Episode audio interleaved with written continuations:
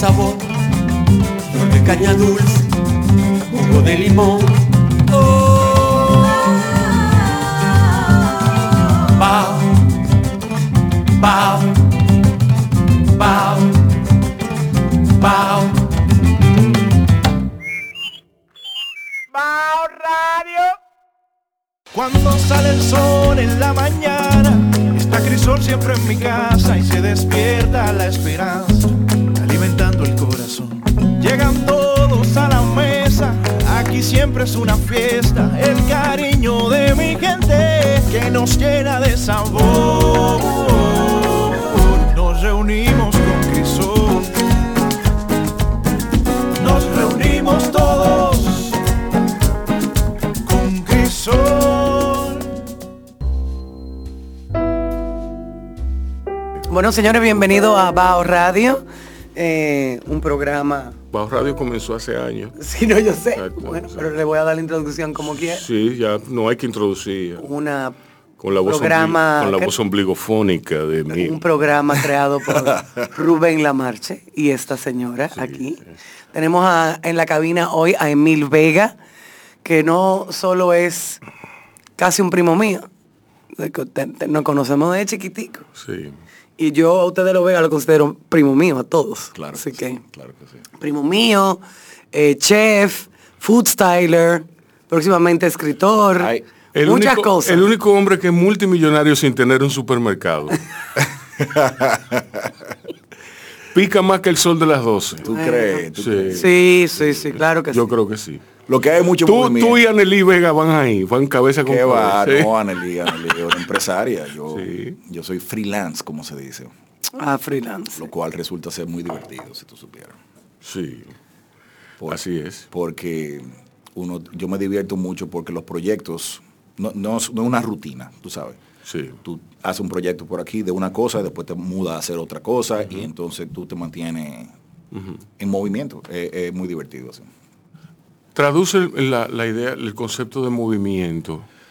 Bueno, imagínate que tú te despiertas todos los días, eh, tienes una rutina, te bañas, te desayunas y coges por un trabajo, un 9 a 5, no sé qué. Exacto. Todos contable, los días de, la, de tu existencia, yo no me lo puedo imaginar. Cuando yo me refiero a movimiento y digo, bueno, hay días que yo tengo un proyecto que empieza, me tengo que despertar a las 5 de la mañana porque a las 6 hay un set, Sí. ya tú estás trabajando hasta la quimbamba.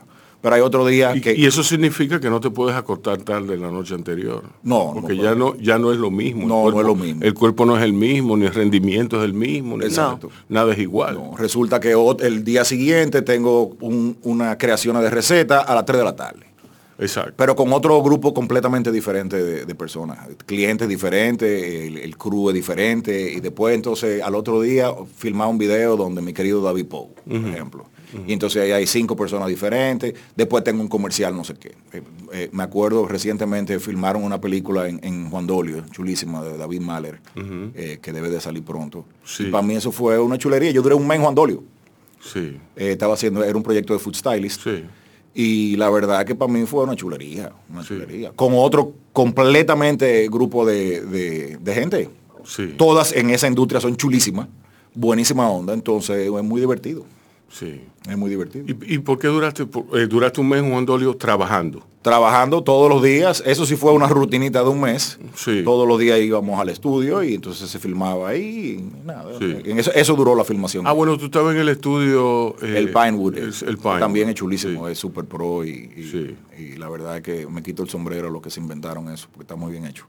Qué ápero, qué chulo está. Muy bien. Me han hablado muy bien de esa- del Pinewood. De las instalaciones, no son a uno. Sí, no, y el Yo equipo, he y visto el la- equipo de David Mahler, esa gente fue eh, una maravilla trabajar con ellos. Qué bien. Eh, Lo voy a invitar aquí. Invítalo, a porque la verdad que es un gran tipo. Sí. Él y todo Yo su- todavía tengo tres películas de él, Sí, que nunca se las devolví. ¿cómo así? No, que él me la prestó y yo nunca se la devolví. No se la devuelvo. No, no, yo ya yo le ya yo le dije, él me dijo, él me dijo hace como año y medio. Me dijo, "Oye, mi película." Y yo le dije, "No, pero esas películas son mías ya.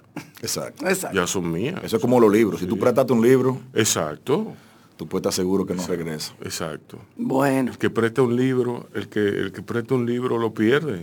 Pero también en el fondo, si tú leíste el libro, deja que otro también se nutra. Yo pienso eso. Exacto, yo, No yo creo yo creo que si presta, si te prestaron un libro, tú debes prestar otro. Exacto. ¿Entiendes? Debe pre- no, no, no, no a la misma persona necesariamente, pero sí prestar otro porque hay que devolver, hay que devolverle a la comunidad la Sí, hay que mantener que la gente se vaya nutriendo. Sí. vamos, a, vamos a ayudarnos entre uno- unos y los otros. ¿Cuál es tu libro preferido de cocina? El ¿De libro, cocina? El libro que más te marcó. Eh, wow. Eso es una pregunta muy, muy loca porque Son muchos. Hay muchos y, y van evolucionando y van cambiando. Sí. Eh, no, pero no, no es. Mira, déjame- no es un recetario, no, no es tu Déjame yo, recetario déjame favorito. yo responder esa pregunta. Ajá. Cuando yo comencé que no tenía diploma ni nada y estaba haciendo cosas en mi casa, mi libro favorito era The Best Recipe, que es un libro que han cogido 25 chocolate chip cookie recipes y de esas 25 escogieron la mejor y la pusieron en el libro. Entonces yo me guiaba de ese libro. Hoy en día, mis libros favoritos son todos los de Ottolenghi, Sí. que eh, es mi- el chef israelí y sí. británico que, te, que, tú lo que conoces. que tú- Como te estaba diciendo eh, ahorita. antes Perdón, Emil. No, no, tranquila. Eh, puede ser Chea de Ortiz un día. Depende de lo que yo quiera leer o que lo que, lo que me toque. Otro Exacto. día es el tipo de Fabiken este, el noruego que te mencioné. Sí. Otro día es el australiano Josh Neelan, que es el maestro del pescado. Ese tipo tiene un libro bellísimo donde él agarra todas las partes de un pescado y las trabaja, o sea, increíblemente, todas, no- Wow. cero desperdicio. Está, eh, a mí me el- gusta, me gustan esos, esos cocineros. no, no, no, no, pero este, este es, fuera, son- es fuera de serie. Pero no nada más el contenido, sino también la, la fotografía es lindísima, el, el del... El del Claro, porque, porque el- el- el- lo, lo que más se acerca a un plato es un libro del plato. Exacto, Una- bueno. Una, fotografía. Ojalá ellos olieran. Sí, exacto. Sí. Lo máximo. Eh, hay uno que me gusta mucho que es el de Misha, el peruano Nikkei, el, el del restaurante Maido. También Sí. él tiene un libro muy bonito que me regalaron una vez los embajadores de, de Perú. Muy- Pero yo creo, no, yo me refería. no sé si tú sabías de que la revista Gastroteca una vez también se fueron unos pseudo No, libros eso, ahí. eso es un capítulo. Yo tengo la eso- colección entera de la revista Gastroteca gracias a Hugo Tolentino Deep. Thank you, Dad. Porque yo tenía parte. Sí, Ahora sí, la tengo entera y tengo eh, repeticiones. Yo también. Eso es un capítulo que teníamos reservado ahí. Ah, sí. bajo la- Sí, vamos a hablar de eso, Sí, claro porque- que sí. Oh, pero la única revista, la única La revista única. dedicada a la buena a la buena mesa dominicana. ¿Eh? Y, y- O en general, porque era de todo tipo. yo estaba hablando con Paula ayer, eh, que Paula y Mónica eran mis, mis colegas y, y- y realmente el cerebro detrás de Gastroteca. Mm. Son excelentes cocineras las dos. Eh, y me dijo, coño, deberíamos de retomar este proyecto, porque la verdad que fue muy divertido. Yo digo, mira, esto fue uno de los proyectos más lindos que yo pude haber hecho. Ojalá y lo, lo hagamos algún día. Porque sí. Yo, yo te dijera que hicieran un YouTube channel o algo así, pero they're- ellas tienen miedo escénico. Ellas no quieren ni venir, venir a la radio. Los medios han, han- han cambiado mucho. Sí. Yo no me, yo no me metería mucho. en Ya- una revista. No. Hay que, hay que. Hoy en día No, no. pero el tema de producir la receta, la creación, o sea, la Maybe a la- webpage, maybe a webpage. parte de la investigación eh, que, que Ah, bueno, daba sí. lugar. Sí, y sí, no. Bellísima, además. Esa para mí era la parte. La historia del fork, la, historia del spoon, la historia de todo lo que No, y no solamente eso, también es un tema de investigación sobre la gastronomía dominicana, de dónde vienen ciertas, ciertas cosas. Y eso también hace que uno que, que le pareciera mucho, muy divertido, tú sabes. Eh, fue chulo, fue muy chulo. la. Mira, yo creo que los medios, como dije, han, han evolucionado mucho a un paso súper acelerado. Eh, y ya hoy hay que, hay que, hay que eh, permitirse que otros ingredientes entren en la ecuación. Claro que sí.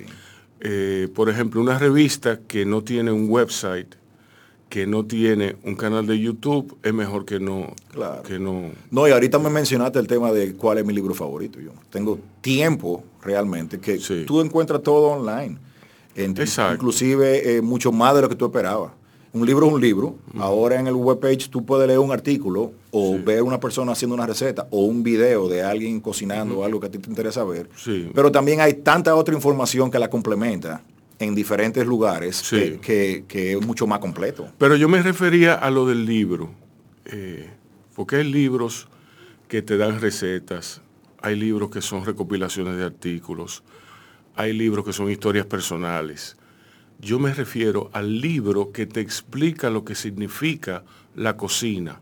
Ah, bueno, La- cuando la- yo estaba en la comida, universidad hay una la- que se llamaba Professional Cooking. Por ejemplo. Exacto. Para mí es una biblia. Sí, yo, creo que yo lo tengo. tú ves, eso, ese- Exacto, ahí está Lo todo lo que tú te puedes imaginar. O Sí. sea, de- de- te habla de temperaturas, de los porqués de las cosas, de la creación de caldos así antiguos y luego las versiones modernas y Exacto. los tiempos. y- Cocinar con tiempo, el- sí. Sí, sí, sí, no, o sea, eh, eh, es un mundo, es un mundo. Y, y- y es una Biblia. Y yo, inclusive, después de 25 o 30 años de haber salido de la universidad, ese libro está ahí y, y yo lo utilizo de referencia cuando, Claro, cuando tengo es como un. Larus, uno lo utiliza. ¿Qué tú estudiaste?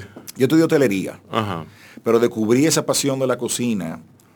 En hotelería te dan clases de cocina. Claro, Y al sí. yo entrar en ese mundo, en esa, en esa en, en ese ambiente y, y- y- y esa, esa manera tan organizada de preparar la cosa, eso me cautivó muchísimo. Claro, a mí siempre me ha gustado comer bien. Eh, nosotros, todos los vegas, Sí. tenemos esa como ese ese paladar que Sí. nuestro abuelo Julio, que el padre descanse, que era, Así es. era un, un, un gastro, un, ¿cómo se dice? Un sibarita. Un sibarita. gastronomía desde de siempre y a destiempo. Pero él era un, ga- un gastrósofo. un él- Exacto. exactamente. Eh, En su novela. Él como que no los inculcó. Yo me acuerdo y siempre hago esta, esta anécdota, que yo tengo una memoria de él muy, muy chula, que era sentado en, el, en, en las escaleritas que daban al patio de su casa y él dándonos anchoa.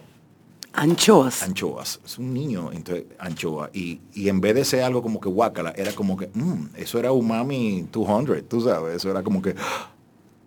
Y ver potes y frascos de, de inventos de él y conservas y no sé qué. Y era- para mí era, era como, wow, divertido. Sí, bueno, mami y papi cocinaban, papi cocinaba mucho. Y mami también aprendió por papi, pero papi cocinaba mucho y yo siempre Sí, pero tu familia también son bien, siempre han sido bien sibaritas y, Sí. también. Sí, sí. Entonces yo me recuerdo estar siempre para me atrás de sentí muy orgulloso con tu libro y, y, y- Thank you. y ver la fotografía de Halmar también ahí, que es eh, excelente sacándole el... el- Sí, le saqué, le saqué el juguito a Halmar, sí. eh, yo sé que sí, yo sé que sí. Es muy divertido, realmente. Eh, ¿Cómo, entonces, háblanos de la historia de Gastroteca? ¿Cómo nace Gastroteca? Gastroteca surge, yo tenía un restaurante en esa época y, y a diferencia de cualquier restaurante que... ¿Cuál era? Se llamaba Joggers, estaba en, estaba en el body shop de, de Naco. Ah, sí, claro, yo recuerdo, claro que sí. Era un restaurante pequeño que estaba a la comida saludable. Pero a diferencia del resto de los restaurantes, como estaba dentro de un gimnasio, los horarios eran diferentes. Eh, a diferencia de un restaurante normal, los fines de semana eran lentos, la gente no necesariamente va a hacer mucho ejercicio. Y entonces yo me sentía como que fuera de sitio. Y en un momento se me ocurre el, tema de esto, se lo propongo a Paul y Mónica. Le digo, contrale, no sería como chul, vamos a hacer una revista y ambas se montaron el proyecto de una vez, buscamos dos o tres gente más y entonces hicimos Gastroteca. Pero lo hicimos como un hobby. Pero la primera edición tuvo tan buena aceptación que empezamos a darle para allá y se convirtió en, en una maravilla durante más de ocho años. Fue súper divertido. Conocimos muchísima gente, conocimos, yo tuve el chance de aprender muchísimo también, descubrí una vena creativa también a nivel de escritura. Eh, Paula y Mónica también escriben chulísimo. Ahí fue, ahí tú no pudieras decir que comenzó tu food styling. Yo tuve que aprender food styling por la revista. Exacto.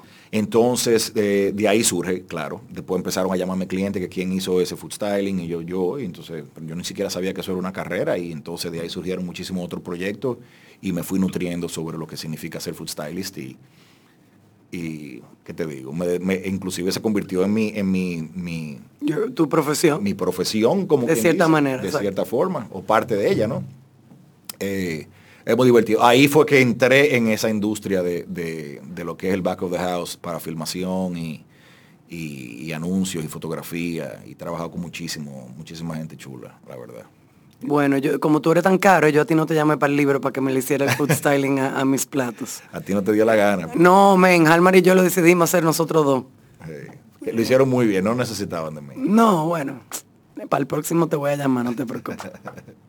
Eh, pero óyeme, de gastroteca, yo le diría yo le pagara a monthly fee para entrar si yo voy a ver lo que era la revista en el internet.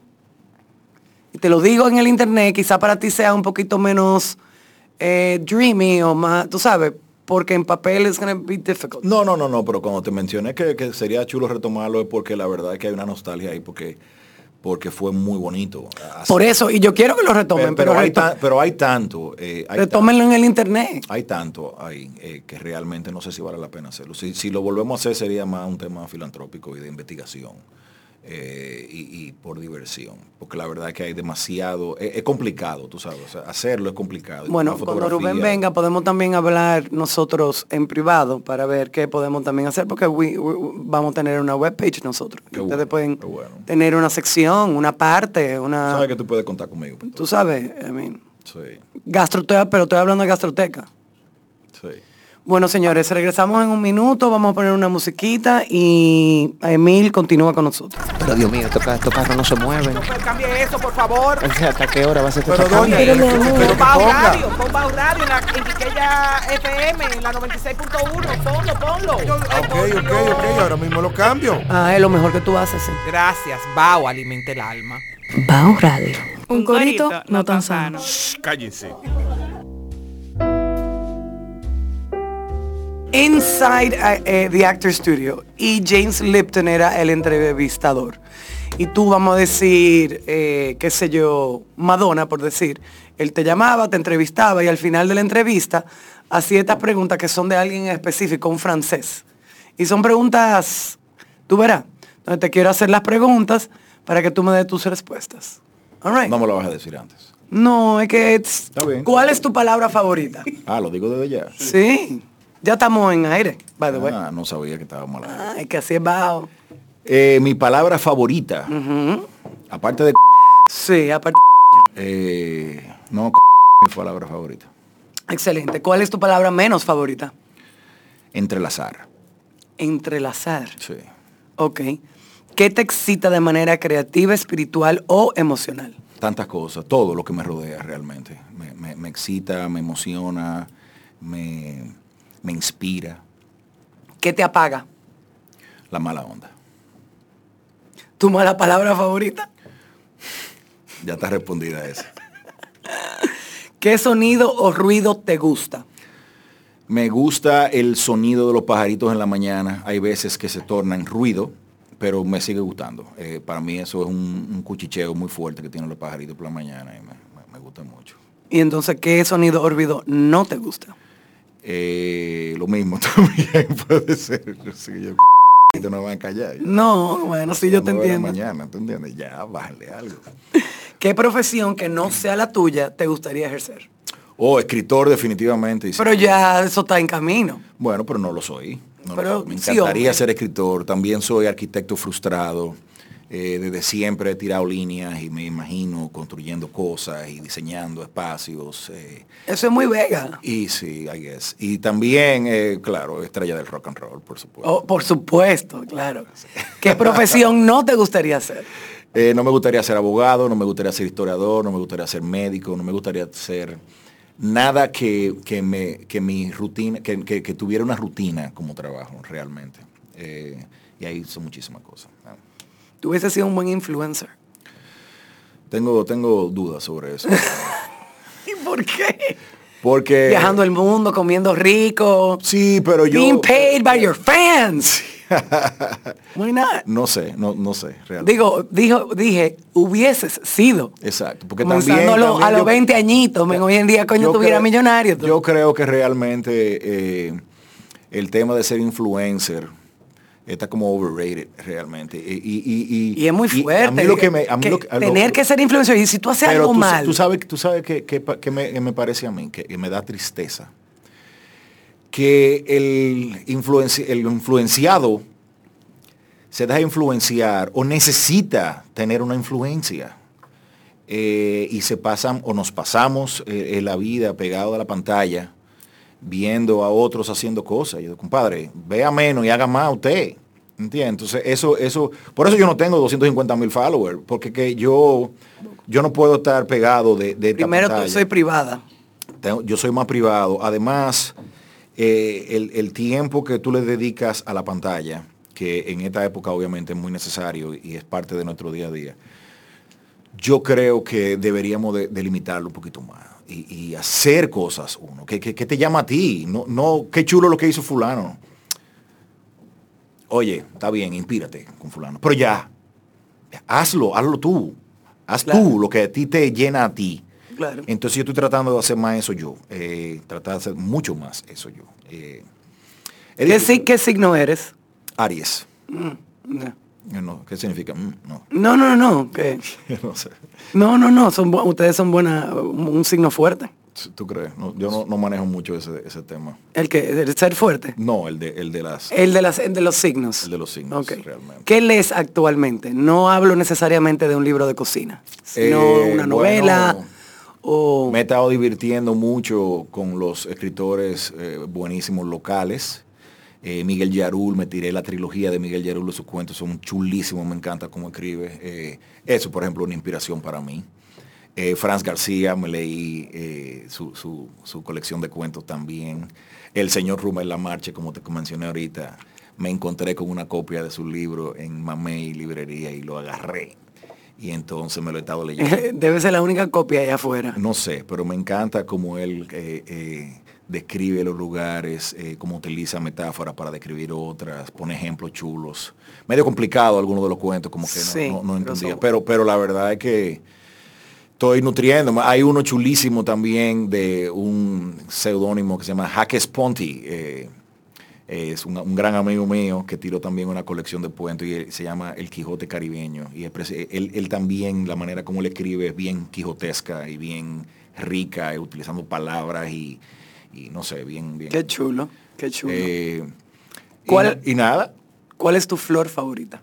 mi flor favorita. Descubrí una hace poco y la tengo en uno de los balcones de mi apartamento que se llama el manevile. El maneville. Es una flor La tendré que rosadita. googlear. Sí, eh, es de Brasil originalmente, creo. Y la verdad es que me fascina porque es muy agradecida y florece todo el tiempo y, y se caen algunas y pero crecen otras. Es chulísima. Eh, también tengo otra que se parece a la cayena criolla. Estoy tratando de acordarme cómo que se llama realmente. Eh, contrale cómo era. Pero bueno, esa también es súper agradecida. La mata en sí no es tan bonita, pero las flores también. Nacen, duran dos días, se mueren, pero viene otra. Y entonces yo me la paso eh, eh, eh, cuidándolas y, viendo esa, esa chulería de lo que es la naturaleza, de cómo la vida crece, vive, se muere, tú sabes, en esa, en esa onda más filosófica. Color favorito. Verde, sin duda. País o ciudad favorita. Uf, hay tantas. Sí, después de la conversación que tuvimos, yo me imaginé que se iba a ser fuerte. Muchísimas ciudades que me, que me roban los pesos. La verdad es que no tengo una favorita, hay muchas. Eh, recientemente estuve en Shanghái y, y- y quedé loco con Shanghái. Eh, pero también Estocolmo me robó los pesos. Eh, Madrid también me encantó. Hong Kong fue una chulería. Tokio me encantó. Hay-. ¿Tu plato favorito? No, no. Imposible, yo sé. Eso no. Ok, y si el cielo realmente existe, ¿qué te gustaría que Dios te dijera cuando llegaras al portón divino? Que notó mi... Venga a. No, que notó mi esfuerzo que yo eh, hice durante toda mi vida de tratar de ser mejor hombre siempre, eh, todos los días, despertarme. Excelente respuesta, I like it. Bueno, nos vamos a una musiquita y regresamos en breve, señores. Cuando sale el sol en la mañana, está Crisol siempre en mi casa y se despierta la esperanza, alimentando el corazón. Llegan siempre es una fiesta, el cariño de mi gente que nos llena de sabor. Nos reunimos con Crisol, nos reunimos todos con Crisol. Conoce nuestras redes sociales. Bao Radio en Facebook, Instagram, YouTube, Twitter y LinkedIn, donde encontrarás contenido exclusivo y los mejores momentos de nuestras entrevistas. Un corito no tan sano. Eso está sobrevalorado. Ya tú sabes que yo voy a hacer esa pregunta. Pero tiene muchísimo mérito realmente. ¿El, el qué? O el- El- El, el, el, el DJismo, sí, tiene todos los méritos, pero que no me digan que tocan. Que ellos no tocan, ellos ponen a sonar los discos. sí, pero, pero Que hay que tener talento, tío, hay que, Para me- para hay- mezclar. tiene- Hay que tiene- tener mucho talento. Hay que tener No, mucho y- talento y- y, y hay un- visión y, no, y hay un tema creativo. y oído. y oído, oído, mucho oído sobre todo. Sí. ¿Tú me entiendes? Y es un tema creativo, como No, tú dices, poder de mezclar la- también, las canciones poder- y cosas Oh, pero así. claro, tienen que saber, tienen que conocer profundamente las tonadas de la música, la, la- la música en sí, los géneros, para tú mezclar dos géneros, el jazz y, y con el hip hop y todo eso, óyeme. Sí, no. Y, hay veces que, que tú escuchándolo, tú dices, wow, qué bien te quedó. Exacto. Sí, no. Y tienen que saber, tienen que Y saber. hay veces que, que escuchándolo también tú dices, wow, qué porquería. Entonces, eh, pero no tocan, no tocan. Estén claros en eso, ¿eh? que no tocan. Que no necesariamente son músicos. Que no necesariamente son músicos, son gente que le gusta Los mucho. reggaetoneros son así también. ¿Eh? Los reggaetoneros. y lo que Tengan cuidado lo que Ay, vayan a decir, ya ay, estamos ay, en el ay, aire, ay. ¿eh? por si acaso. Y van, y van encumbrándose. ¿Qué es lo Yo conocí a uno ayer, a, a- ¿a quién fue? A, a Zion. Zion. Ese mismo, Zion. Yo conocí a Zion ayer. ¿eh? No sé quién es. Pero me tomé una foto. Zion y. Eh, ¿Tú has para mi hija. con él? No, pero compartí un día con él en una actividad así. Señores, un Han- concierto. Hans García acaba de llegar. Hans García es una persona que está en mi corazón. ¿Entienden? Yo lo quiero mucho a Hans. Porque Hans, en primer lugar y antes que nada, Te salvó la vida. no, no, no, Ah. no, hombre, na- nada tan, nada tan, tan, tan patético como es. No, tú lo vas a querer mucho después de que yo te haga este cuento. de Ok, Hans. ok. Hans ha estado involucrado desde siempre con el cine. Eso es ahora que él alcanza el eh, cierto estatus y ya él tiene los titulitos y tiene la camisa manga larga y tiene la jipeta y tiene todo. Pero, pero tengo el poloche. Pues, abajo. tiene el poloche, sí, tiene el poloche. El, polo- el poloche que, que dice yo soy de guerra. Entonces, en una filmación eh, de Barceló, de Barceló en aquellos tiempos, en la cual eh, aparecía Luis Segura, el añoñadito. Mi pueblo natal. Eh, Sí, mi pueblo natal. Aparecía Luis Segura, el añoñadito, que Luis Segura tenía que decir un par de cosas. Y bueno, estaban filmando, estaban arreglando cosas, ponen las luces, como es natural. El talento, Esas luces, Dios mío. Luis Segura, el talento se encuentra separado de- del área de filmación. Cuando dice, ya estamos listos para que venga eh, Luis Segura, búscalo Hans. Hans arranca a poner Luis Segura. Entonces a Luis Segura le dicen el añoñadito. Pero Hans no sabe cómo referirse a Luis Segura. Sí, don añoñadito. Sí, do- Don Luis. Don Luis, sí, Don Segura. él no sabe, él no sabe lo que es peor, porque en este país la gente se pone guapa cuando le dicen don. Sí, eso es. Cuando yo le digo, yo le digo viejo a la gente, hay gente que me, se ha insultado conmigo. A mí no me diga viejo, y yo, espérese, fue de cariño. Es de cariño, excúseme. exacto. Como, como nosotros decimos viejo, Claro. a todo el mundo decimos viejo. Yo le digo viejo a todo el mundo, pero ha habido, han habido ¿Eh? gente que... Está fuerte como que él hubiera ido y digo, señor Segura. No, exacto. O sea, él no sabía cómo. Don Añoñadito, don, don, don Añoñao. Don Sí, Añoñado. porque don Añoñado. Añoñado. ¿Tú me entiendes? Entonces de ahí en adelante Hans pasó a ser parte de los dioses urbanos, de las leyendas urbanas mías. Y bueno, ha sido una, una relación en la historia muy enriquecedora. Ser amigo de Hans García ha sido muy enriquecedor. Bienvenido Hans. Muchas gracias a ustedes por invitarme a su programa. Sí, Como dice... tan visto y escuchado. Exactamente. Mira, ¿cómo está el cine? El cine está bien. Deja cuarto todavía. Sí, todavía. A pesar de la pandemia. La taquilla no dejan dinero, pero la producción sí. Sí. Ah, bueno, eso, eso está bien. Claro. Eso Porque genera muchos empleos, mucha gente trabajando, Sí. mucha gente ganando eh, su dinero, Sí. en medio de la pandemia inclusive. Sí. ¿Y por qué que la, la taquilla no dejan dinero? Nunca dejan dinero. ¿Por qué? ¿Por qué es eso? ¿Por qué? Por un asunto de Es un problema de, formación eh, de, de la población y también por un asunto de que aquí se han dañado industrias de hace mucho. Por ejemplo, la industria del cine, el te- en términos de la exhibición, cuando llegaron las grandes corporaciones, cambiaron la masificación del cine por la comodidad y el precio. Una serie de cosas que, si tú te recuerdas, el cine Mac, el doble, eran mil personas entraban ahí. Sí. Ahora los cines son de 200 personas, son más cómodos los asientos, el candy es más caro y la gente no va. Ujú. Ok. Sí, pues yo recuerdo, tú- eh, los tú- cines de Nueva York eran enormes. No, no, pero, pero para muestra un botón, eh, Hans García mencionó ahora mi- el Max. No, Ifapol. En el Max hay una iglesia. Ifapol, tú vas, En- Ifapol. En, el Ifapol. El Ifapol es grande. Tiene El mil- grande. 1200 personas. 1200 personas, así mismo, Los igual que el Cinema 1. eran el así. Cinema 1, el Cinema 1 era una sabana. Ahí vi yo eh, Goodfellas solo. ¿Solo? So- sí, solo. Porque se hacía una exhibición previa al estreno, una exhibición para la crítica. Yo era crítico de cine en esa época. Y yo fui el único que fue. No, yo iba a decir, tú eras el único crítico, porque tú andabas solo. pues. Exacto. Pero No, no, también, yo- pero el único que fue eh, en, en esa ocasión. Sí. Y yo la vi solo en el Cinema Centro. Pero también, Rubén, hay una cosa que, que yo digo y es que también hay un tema de formación. Eh, De educación. de educación exacto, Al cine. en el cine, que nosotros entendemos, yo entiendo, que debe de empezar en la, en la escuela, con los jovencitos chiquitos ya, para, es como para en- enseñar lo que es el lenguaje cinematográfico y apreciación cinematográfica, pero desde chiquito, para cuando tengan 17, 18, 16 años, ya les gusta el cine de verdad, porque actualmente la gente va al cine y no va al cine a ver una película como antes, que antes uno veía la Es más un cartelera, evento social, tú dices. una salida. Una salida. Eh, una salida de, de- Sí, de va- despeje. Vamos a salir. ¿Para dónde vamos? Tú no me llevas a ninguna parte. Vamos a salir, vamos para el mall. Vamos pa'l Vamos a entrar al cine. ¿Qué vamos a ver? Van a la cartelera, ahí está fulanito, vamos a reírnos.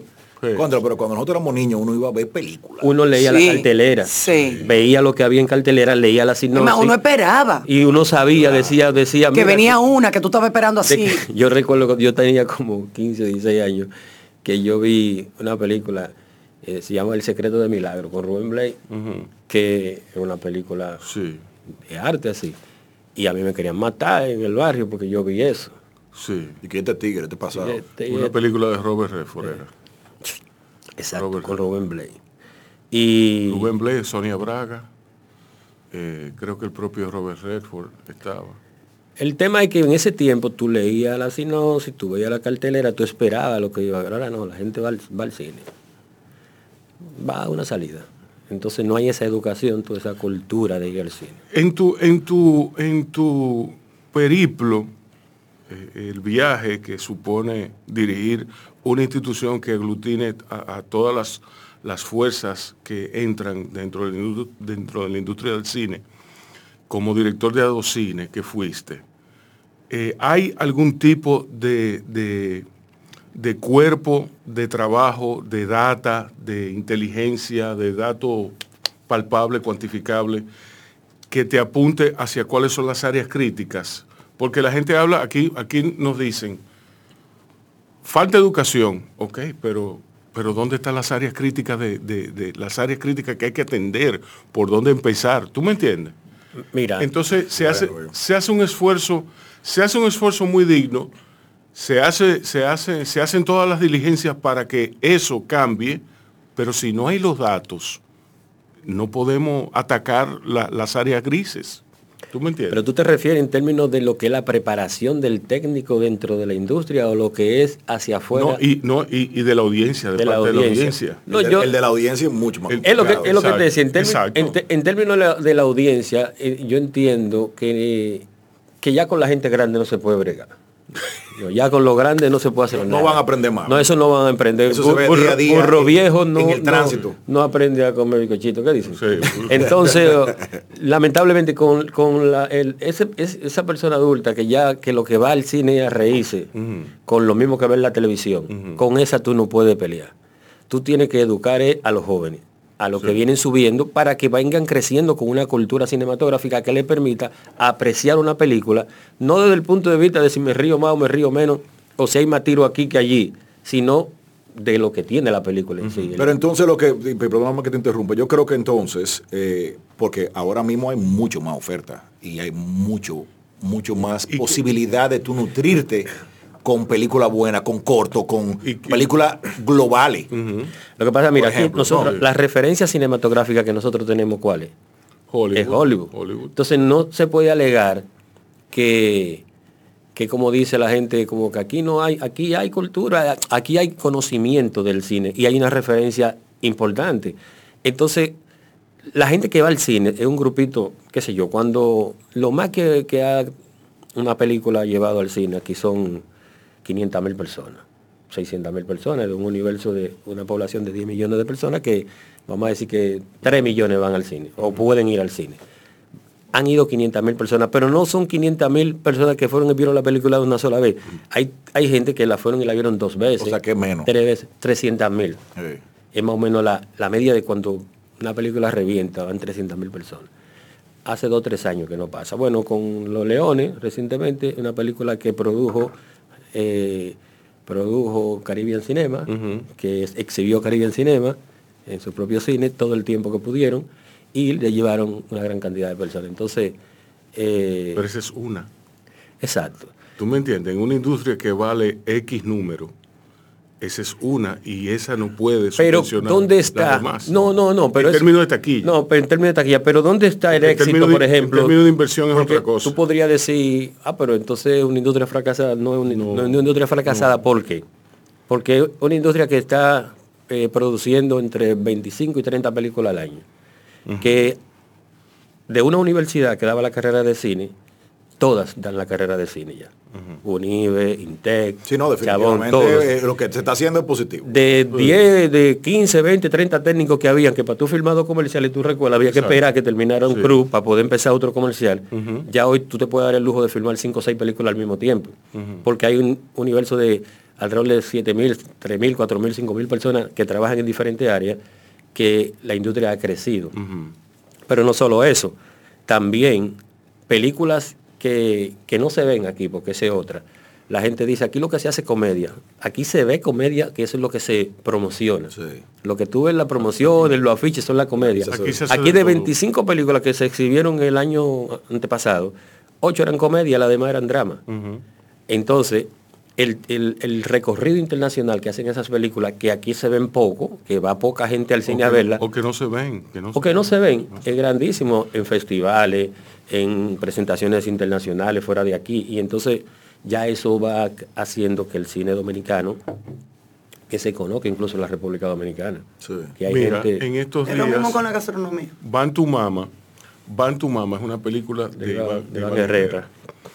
en la que yo trabajé. Esa película, nadie, nadie, no se hizo con ley de cine, porque sencillamente no, no había nada, no, no tenían nada, nada, nada, no tenían ni siquiera, o sea, eh, eh, en, en, en, en Cine sabían que ellos estaban rodando esa película porque ellos eh, metieron ahí lo- los papeles.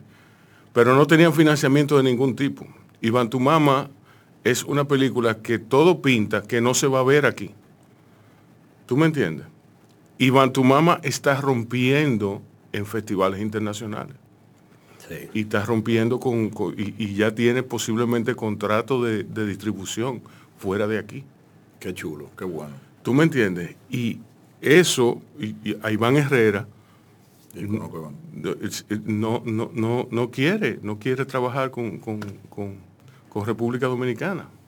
¿Tú me entiendes? Digo, no es que no quiera trabajar con República Dominicana. Es que también no es un, problema de que, por ejemplo, mira, yo tengo una película que hice hace, de inversión, ¿tú me entiendes? hace un par de años. Se llama, hasta ahora se llamaba La Rasante. Sí. Es un drama, Autobiográfico. Exacto. Eh, yo creo, yo para mí yo pienso, yo lo voy a hacer bien streaming. Pero bueno, ahora me llamaron que la gente de Caribbean quieren pa- participar también en, para participar en Final, el Festival de Cine de Final. Pero es una película, como tú dices, que no. Que tú tenías que hacerla porque tú tenías que hacerla. Sí, pero que no, no, que, que no es una película comercial, como llaman, Sí, que sí, van a ponerla en los cines, que va a exhibirse así, no va a pasar.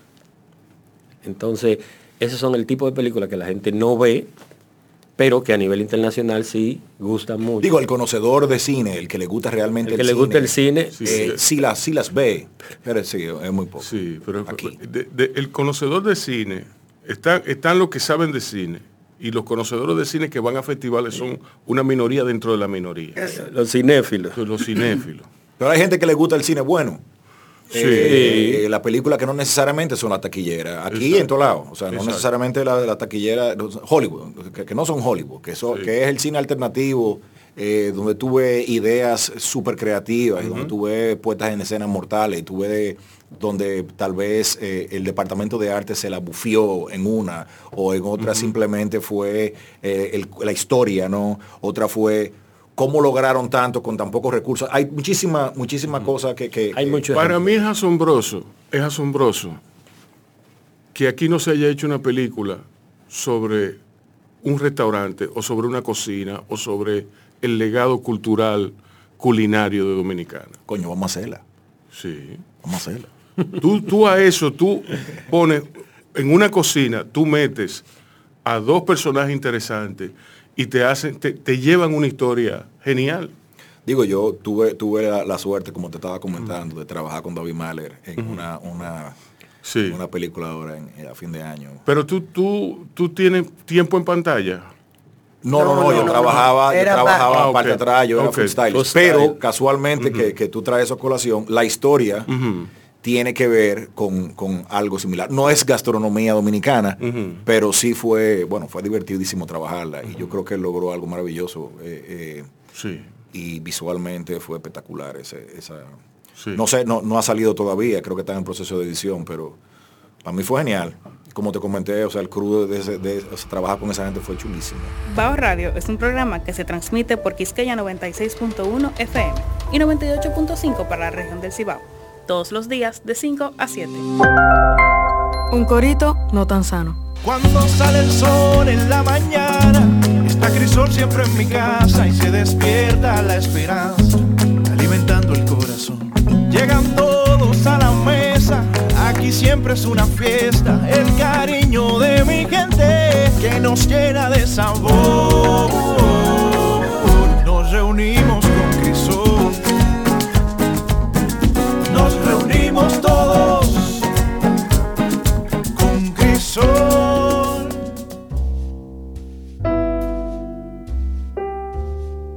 ¿Qué nos ha enseñado la pandemia a nosotros en, en términos cinematográficos? Porque nosotros fuimos testigos durante el encierro, sobre todo, de cómo el cine buscó alternativas. eh, Eh, Hay una Para- palabra que está de moda, se llama resiliencia. sí. Mira, cuando, cuando empezó la pandemia, yo me acuerdo, nosotros teníamos un rodaje que empezaba el 18 de marzo. Y eh, Ese era el día que yo te iba para casita. y Vanessa me dijo, pero, ¿qué tú haces en la calle, vieja? Y yo, ¿cómo que? Yo voy a almorzar contigo.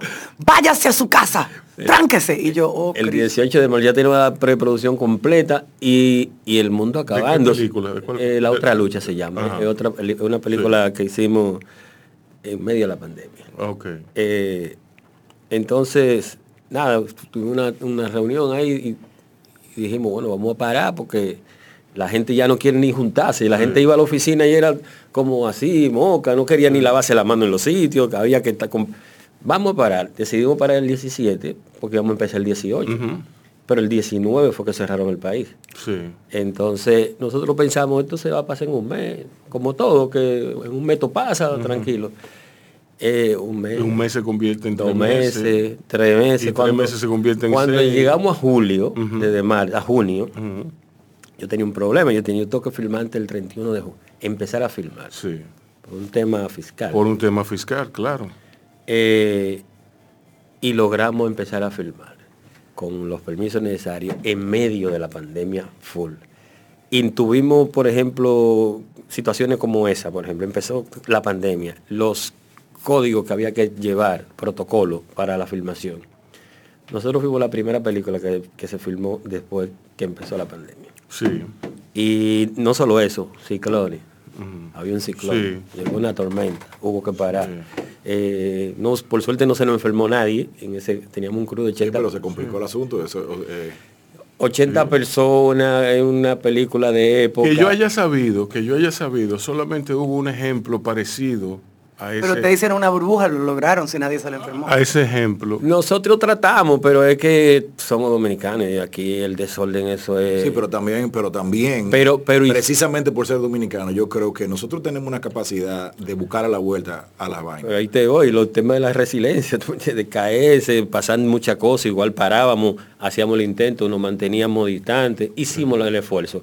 Y bueno, Se había... hacía su coro también. Ah, Sí, claro, hay que fumigar todos los Cero días. teteo, cero teteo. Sí, pero igual, pero igual, igual tú tenías una película, te estoy hablando de época, con cepillo de la policía de los tiempos de Balaguer, Sí. con tiroteo, con Sí. asalto, Sí. con mucha gente en Villa Consuelo, en, en María Auxiliadora, Es, es decir, en barrios populosos. en barrios populares donde tú la gente tú no lo controlas. y, No, que- y más la gente dominicana viendo una, un rodaje de una y tú película. le estás diciendo de que no, no se pueden aglomerar porque hay una pandemia. Paralela. ¿Quién le dice eso a, a- a la gente sí. en Villa Consuelo? Están O sea, todos ahí. Tenían una película ellos viendo qué es lo que estaba pasando. Exacto. No, y además Tú puedes filmar dos películas. Y en una situación donde el país está frisado y, y lo único que hay ahora mismo es. Claro. Miren, que yo me acuerde, les decía, Debe haber sido bien divertido. solamente hay una película que tuvo un rodaje tan atropellado en la historia de- del cine. La primera, dos, dos. La primera fue Fitzcarraldo, que fue, que, que fue, cuyo rodaje fue atropellado porque a Werner Herzog se le ocurrió la maravillosa idea de, de hecho, filmar el barco como lo subían por la montaña y como lo tiraban del otro lado. Mierda. O sea, eh, el productor, el productor le dijo a Werner Herzog, ¿cómo vamos a, cómo tú planeas? Oh, vamos a coger el barco y lo vamos a, y vamos a filmar eso. El tipo le dijo, está bien, yo voy, voy ahora que me va a dar un ataque al corazón. Yo regreso. Exacto, yo regreso Cuando después. ya el bote esté del otro lado.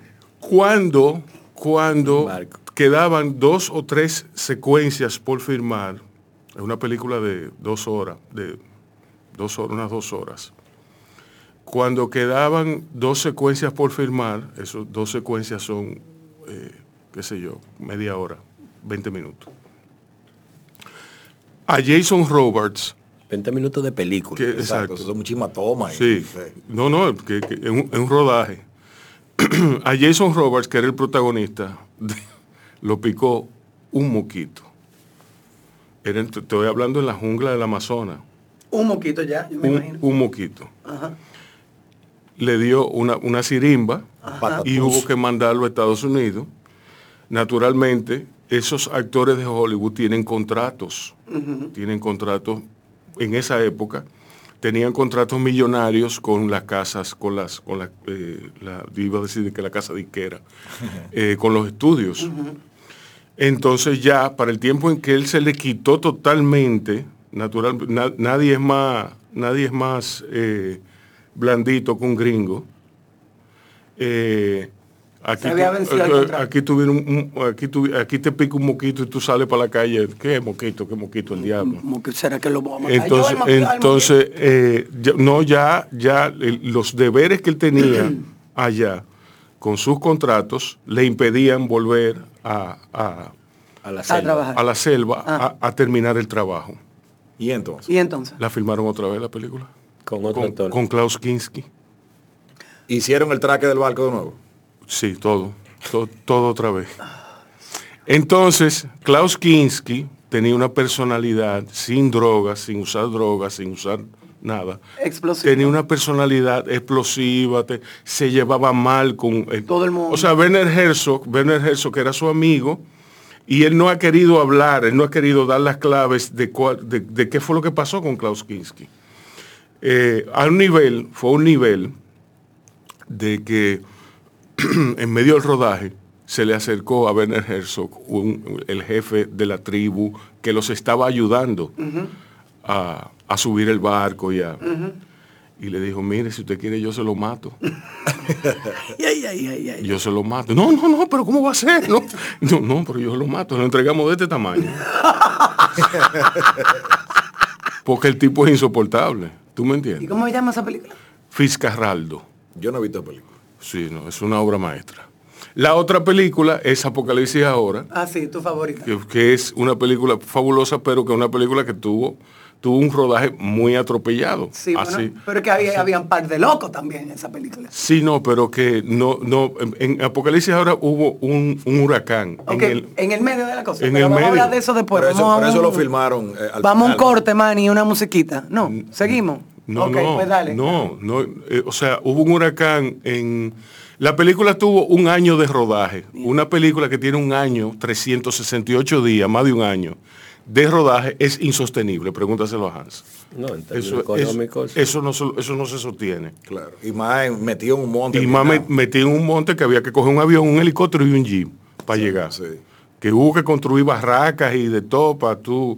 Entonces tenían los helicópteros que eran del ejército filipino, que se- había una revolución en Filipinas, entonces los helicópteros se tenían que ir a medio, a media escena.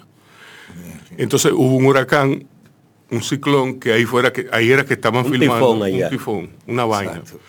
Y eso, eso, eh, ahí- Tsunami, a, a Martin Sheen le dio un ataque al corazón en medio del rodaje.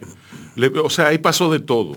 Ahí pasó de todo. Cuando llegan al final del rodaje, que ya está todo el mundo exhausto, ya está todo, que viene Marlon Brando, Sí.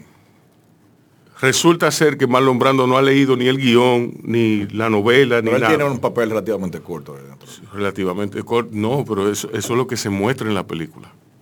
Él tiene muchísimo más escenas que, que están en la reedición que se hizo 22 años después, Ah, ya, en Redux. Eh, el caso es que Francisco Pola va donde Marlon Brando le dice, ¿tú no leíste el guion? No. ¿Y tú no sabes de qué va? No, no tengo la más mínima idea. Yo tenía mis reparos porque yo estoy gordo y calvo, entonces yo quería... Entonces, Estoy gordo y calvo y entonces, yo quería no, que- no, entonces yo quería como dejarlo, dejar de, de- pero después que cogí un millón de dólares. Entonces eh, Francisco Pola le dice, eh, Tienes "Ven, 24 ven, horas no, para no, aprendértelo todo. No, no, para aprendértelo todo no. Él le dijo, dime de qué va la película. Entonces le cuenta que es eh, basada en el corazón de la tiniebla y todo eso. Yo no estoy de acuerdo. Y, y no, sí, ¿no? Entonces él le dice a Francisco Pola, ok, vámonos para el templo, trae al fotógrafo y vámonos para el templo, vámonos para el templo de esta noche. Y ahí la hizo la película, Sin saber ninguna nada. sin saber nada. Es cuando tú eres un maestro, tú eres un maestro. Maestro. Y me imagino que va espectacular la- las escenas. La escena es espectacular, sí, es espectacular, es una cosa, es, es casi sobrenatural. ¿Tú me entiendes? Entonces, en, en el cine hay que bregar con esas, con esas sorpresas, con esas eventualidades, con esa, y hay que saber sortear. Y lo que me dice Hans, lo que dice Hans es un ejemplo de, de- esa resiliencia que hay que tener. No, y más después de- del COVID. Bueno, señores, ahora sí, nos vamos a una musiquita y regresamos en breve con Emil y con Hans. Como el refresco rojo la sangre, Bao Radio alimenta tu alma. Un corito no tan sano.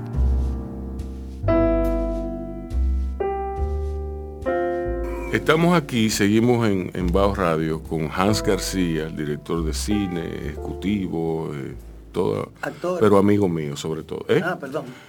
No, actor, tú eres actor. ¿Tú eres actor? No, pero he salido en toda la película que he hecho. Y Emil Vega, el chef, figura pública, influencer y no, No, no, no, le diga eso. y no novelista. Tú sabes No, que, novelista Sí, no. no, No, eh. no, me tire así. tú sabes que Yo te hice un- una anécdota Ajá. de que durante la pandemia, o si uno tenía como que buscar algo que hacer para uno Sí, no volverse loco, sí. eh, Hubo gente que se volvió loca porque no encontró qué hacer. yo encontré muchísimas cosas que Sí. hacer. Eh, entre ellas, eh, que no fueron cocina. no, no, porque cocina lo que yo hago normalmente. no, otras cosas que hacer para uno lidiar con, con- con las cosas que estaban pasando y que siguen pasando. Y una de ellas fue nutrirme un poquito, cogiendo esas masterclasses y cosas así sobre escritura. Y yo había empezado un proyectito muy personal, y no sé por qué tú lo estás tirando al medio, eh, eh, muy Porque personal y, usted lo publique. y a nivel de diversión únicamente, porque yo es no que soy- tienen que ser divertidos, Sí, si no, no funciona. Y me di cuenta que, que era mucho más divertido de lo que yo me imaginaba. Qué bien. Y Esa- entonces esa- he empezado a escribir y hay días que me cogen y le doy para allá y entonces me he nutrido, me he ido nutriendo con estos cursos que te dije. He participado de conversatorios, por ejemplo, con mi hermano Miguel Yarul. Tengo como un gran influencer que estábamos hablando ahorita, el gran Mario Dávalos, que es un- no solamente un amigo, sino que cada vez que leo una cosa Lo vi él, ayer. es mejor y mejor. Yo no sé si ustedes tuvieron el chance de leer lo que él escribió, esos siete viajes en Alaska. Está escrito desde el alma. Eso está escrito con el corazón. Y a mí me, me- me- me encantó. Yo tuve la oportunidad de ir con él a Alaska una vez. Y, y la verdad es que el hombre se, se- se involucra y, y- y eso a él le hace que ese corazón le lata, tú sabes. Y Sí. entonces, esta vez lo plasmó maravillosamente en esos siete viajes a la que me encantó. Y el hombre, el Yarul, como te mencioné, Miguel también, la manera como le escribe. Eh, Franz, acabo de leer unas cosas de Franz, como te mencioné a ti, agarré tu libro y estoy ahí devorándomelo también. Pero todas esas son cosas que me divierten. Entonces he empezado poco a poco. Te picó, te picó. Me la- había picado sí. así en el 2010 a raíz del terremoto, como te comenté, el terremoto que, que nuestro vecino país sufrió y que, que a, mí, a mí me impactó muchísimo. Y entonces se me ocurrieron unas ideas y entonces eh, le di durísimo, hice como 10, 12 capítulos de eso y después lo solté por tema de trabajo. No sé, es un tema que ahora vengo a retomar. Y me estoy simplemente divirtiendo muchísimo y estoy, estoy dándole para adelante con eso. Eh, pero también he pintado muchísimo. Ahora tengo una banda de copy band de rock and roll. O sea, estoy haciendo cosas porque si hay algo que la pandemia me ha enseñado es que en cualquier esquina nosotros nos vamos a ir. Sí. Ya sea por la pandemia o por un carro o por lo que sea. Yo Entonces, digo, mientras yo digo que aquí- a cualquiera le cae un piano en la cabeza. A cualquiera. Entonces, mientras estemos aquí, vamos a tratar de divertirnos, vamos a tratar de hacer cosas que nos llenen el alma. Eh, y esas he encontrado eh, eh, ese, ese tipo de diversión que, que me la llena. Entonces sí, estamos, estamos dándole ahí. Yo me alegro mucho de que tú te hayas decidido a incursionar en, las, en la narrativa. Y te voy a decir por qué. Porque hay tanta gente. Nosotros vivimos en la era del entitlement. ¿Entiendes? En la era en la, en la que todos nos sentimos con derecho a hacer cosas. ¿Y por qué no? ¿Por qué no lo tenemos? ¿Entiendes? Pero de ahí a decir que tú puedes escribir una novela, que tú puedes escribir Crimen y Castigo otra vez, a partir de, de- de que viste un video de YouTube, eso, eso es mucho decir, es un poco descabellado. ¿Tú me entiendes? Sí, definitivamente. Lo que, lo que hay que hacer es escribir para uno y escribir que a ti, lo que a ti te guste. Sí, yo no tengo, no tengo ningún Sin tipo de- pretensión. no, ni pretensión, ni expectativa, Y- ni nada y- de eso. Yo simplemente he descubierto que El arte del escritor. no, e- es más, es más que eso. Es, en vez de uno estar pensando sandez y pendejadas, ¿eh? tú estás pensando en otras cosas que son chulas. Por ejemplo, la creación de un personaje. O que eh, tú miras un espacio o mira una caminata. Yo, sé- yo sé que Hans debe de, de- de- de vivir eso el día a día, de, de imaginarse cosas como para un guion y cosas así. Bueno, pues yo, en vez de estar pensando en pendejada, ahora tengo mi cabeza o parte de ella, o un, pedacito de tiempo, porque le debo a CCN y a Cerdo el Criollo también otra gran parte de mi cabeza y a la creación de recetas y, a, y a todas las otras cosas que hago. Pero esta, en los momentos de ocio, en los momentos de, de- de- de- yo hacer lo que me da la gana, los tengo ocupados constructivamente. En vez de mirando para el techo, sacándome los mocos. Pero, pero esas dos labores, la que tú defines como tu trabajo y la labor que, que defines como, como lo que haces después del trabajo, cuando no estás trabajando, no son, por, por su naturaleza creativa, no son parte de un mismo confín, eh, por medio del cual tú intentas hacer sentido de todo esto que ves, eh, darle sentido, pensar un poco, eh, ¿tú entiendes? Sí, son, son- explicarte son el mundo. todas, son todas, que es lo que te estaba diciendo, son todas partes de quién soy yo. Exacto. Eh, me divierto haciéndolas todas. O sea, a mí me gusta eh, embromar con la cocina. A mí me gusta ponerle la mano a los ingredientes. A mí me gustan esos aromas, esos olores, esos sabores. Ta- me gusta también la otra parte. Lo que pasa es que una yo la tengo que hacer. Exacto. La otra yo la hago si quiero, cuando quiero. ¿Tú entiendes? Pero igual son divertidas eh, todas. Son, son una parte que, que me permite seguir siendo creativo, que es lo que más me gusta hacer. Crear para mí es lo más, lo más chulo que hay. Eh, como te comenté al principio, el tema de la rutina diaria, a mí no, no- no- como que no me, no me... Pero si estoy creando y haciendo cosas diferentes todo el tiempo, sí me siento pleno y sí, y sí como que me motivo a seguir dándole para allá. Entonces, con el tema de, mi trabajo, vamos a llamarlo así, de que para mí no es un trabajo también, para mí es diversión, eh, es un poquito diferente porque cuando tú estás escribiendo ya, o sea, es lo que tú quieras y lo que a ti te surja. Las posi- Y- las posibilidades son prácticamente infinitas. Cuando yo estoy trabajando un filete de cerdo, bueno, un filete de cerdo. Exacto. se acabó. ¿Qué vamos a hacer con él? Entonces tú puedes jugar más o menos e imaginarte cosas y, y, es lindísimo cuando lo que tú tenías en tu en tu archivo de sabores o en tu mente, en tu paladar, que tú dices, contra, déjame ver si logro esto. Y lo lograste. Y dices, wow, qué, qué- qué sentimiento tan chulo y qué, satisfacción. Pero no necesariamente pasa lo mismo. Tú sabes, o sea, e- es, es algo diferente. Pero sí, es todo parte del mismo proceso creativo y, y muy divertido. Hans, Hans, ¿qué pasa cuando, cuando no hay inspiración? Yo recuerdo que tú... Sí, no, porque hay que bregar con eso. Hay que bregar con, con la página en blanco. La página en blanco puede ser tu peor enemigo.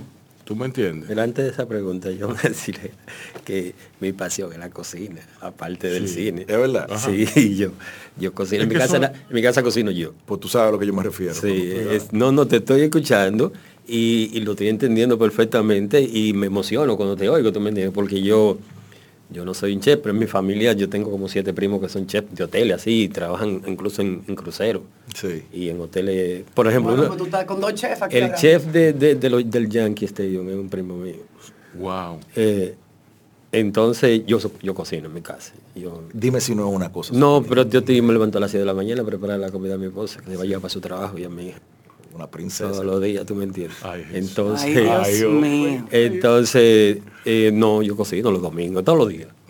Es divertido. Pero es no, divertido y, y- y eso de que tú dices de crear cosas, inventar, déjame tirar esto, que Hay sale. muchas veces que tienes que votarlo o no te gustó Ah, lo no, que quedó. Tú, dices, bastante bueno, tú sabes que pasa, lo, lo que lo que tenía aquí no lo logré aquí. No, yo miro para todos lados, una fundita, pa, Y arrancar. y vuelvo de nuevo la, de cero. Pero, pero también hay otra cosa muy importante que me ha estado pasando últimamente, que es, y creo que, y creo que todos eh, a nivel global deberíamos, si no lo estamos haciendo, pero creo que hay una tendencia a volver más a lo básico, a volver a simplificarnos la existencia. Eh, nosotros nos complicamos. Eso va con lo que tú decías con la- de, lo, de las cosas que aprendimos en la pandemia. Y es la, la fragilidad de la vida, que tú hoy estás aquí y mañana tú dices, murió, por ejemplo, Andrés Quesada, tal vez lo conoces, Ajá. murió Andrés Quesada, pero murió otra persona más, murió fulano, ¿de qué? De COVID. de- y tú te ves una cantidad de gente que tú dices, pero, mira, pero estuvimos juntos hace una semana y ya di que no está conmigo. Entonces, tú te das cuenta que la vida no es como tú la tienes estipulada, que tú estás pensando a 10 años. Hay cosas que uno le da muchísima importancia que no lo son. Y hay tiempo que tú le dedicas a cosas que no son no importantes. vale la pena. Y, y entonces, como nuestro tiempo aquí es limitadísimo y puede pasar cualquier cosa, vamos a tratar de hacer las cosas que realmente nos llenan o que nos gustan. O que, ¿Qué es lo que uno se va a llevar cuando uno muera? Lo que tú viviste, lo, que tu experiencia Lo y lo que tú la, tu, tu corazón latió, maná, maná. Y lo que a ti te, lo que a ti te llenó. Entonces, también eso parte de un proceso que viene, viene dándose a raíz de la pandemia, fue un despertar también para muchos, no para nosotros, para mucha gente en el mundo que dijo, pero espérate, espérate, espérate, que nosotros no podemos seguir viviendo de esta forma. ¿Entiendes? Sí. Con, con un trajín de, de vida y que eso sea, porque no, no es que tú no trabajes y que tú le des para allá y que tú seas un verdugo haciendo lo que tú haces, no, no, eso hay que hacerlo. Pero con otra, que eso no sea lo único y que eso no sea lo que, el motor que hace que tú te despiertes todos los días. Hay otras cosas. A mí me da mucha pena los contables. Sí, lo hemos hablado mucho aquí, los contables, sí. Sí. A mí me da mucha pena también. No, a mí no me dan pena los contables. porque lo Porque con- si tú eres contable, a ti te encanta tu Lo- contabilidad. lo con- Está bien. Lo que pasa es que tú tienes que saber que desde que tú cierres los libros, tú puedes tener tiempo también para contemplar un árbol. Lo contable- Para tú bañarte en un río, como te vi ahí disfrutando el otro día. ¿Entiendes? Para comerte, para comerte algo que te gusta. de. O, o para sentir un abrazo de otra gente. El contable también tiene derecho. Sí, pues, pero, no te- pero, pero, pero Rubén se refiere a los contables que hacen igual, a no a los contables del cine. Porque los contables de la industria del cine son lo- lo- lo- los protagonistas de la mejor, industria. No, son los protagonistas de la industria. Sí, sí. sí. Eh, son los son los protagonistas con ellos que hay que hablar porque como tú estás trabajando con dinero que viene de, de un incentivo fiscal tú tienes que garantizar que ese dinero se ejecute de la mejor manera posible Exacto. para que tú puedas recibir un crédito fiscal que tú le vas a dar al inversionista que te dio el dinero y si tú no tienes una oficina contable que cobra Sí, un dinero sí. por eso Sí. grandísimo Sí. que te haga A ese no trabajo bien hecho pena ese contable, ¿no? no entonces ese contable Son no te da pena pues no, ese contable y- y cobra hay- y con hay- 6-0 cobra Hay hay- eh, es muy estricto, muy estricto. eh, eh. Tú, tú me ibas a decir algo que, que, que nos fuimos No, no, que qué pasa por la pasión. cuando, cuando, cuando no hay inspiración. Frecuentemente, por ejemplo, un guion y una ¿Qué, tú novela. qué haces tú cuando no hay inspiración? Yo trabajo, No, ¿y qué más haces? me pongo, me pongo a cocinar. ¿Y la cocina qué te hace? La cocina me ha ayudado. Mira, yo leí una la, la edición de la comida de The New Yorker, que la lanzan siempre, no sé cómo estará últimamente. La lanzan siempre en la primera semana de septiembre. Es una edición que tiene muchísimo material editorial de distintos escritores, ensayistas y que cocinan.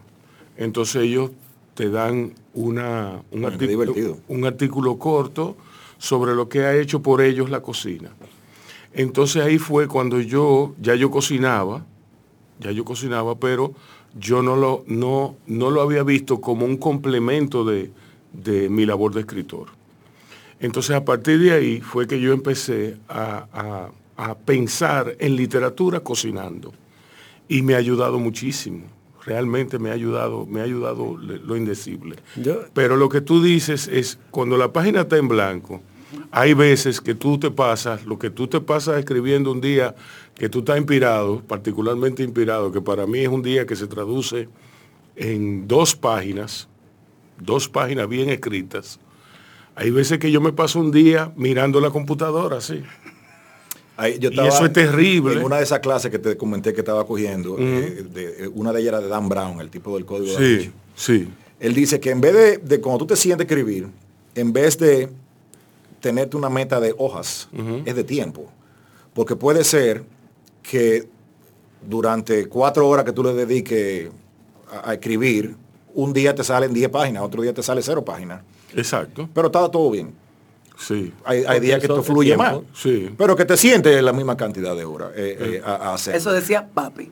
Mira, cuando yo, cuando yo me siento así, que no tengo inspiración y no tengo nada, yo me pongo a leer o me pongo a ver películas, por ejemplo. Exacto. Me pongo a ver películas y Eso puedo ver una, dos, tres películas corridas o me pongo a leer cosas interesantes. Yo leo, por ejemplo, cosas de historia, cosas de... eh, Ensayo, universal principalmente. A mí me cogió, Novela. eh, a mí me cogió como, pero no lo hice pensando en inspiración, pero sí me la ofrece, es venía a caminar por la zona colonial Sí, caminar, Solo. caminar ayuda mucho. Solo, sí. sí. y sin ningún tipo de expectativa y, y por alguna razón, cualquiera que haya sido un bloqueo, vamos a llamarlo así, que hay veces que no, que no Y, ahorita mencionaba un asunto que tú decías que, que surgen cosas que tú, que tú dices, eso puede ser una película. Trato de tener algo donde anotar la idea, o Sí, el teléfono, yo que sea, en mi celular- porque me Mi pasan, celular, me eh, pasan mucho- del voice note, eh, Sí. fantástico. me pasan muchas cosas que, que tú la ves.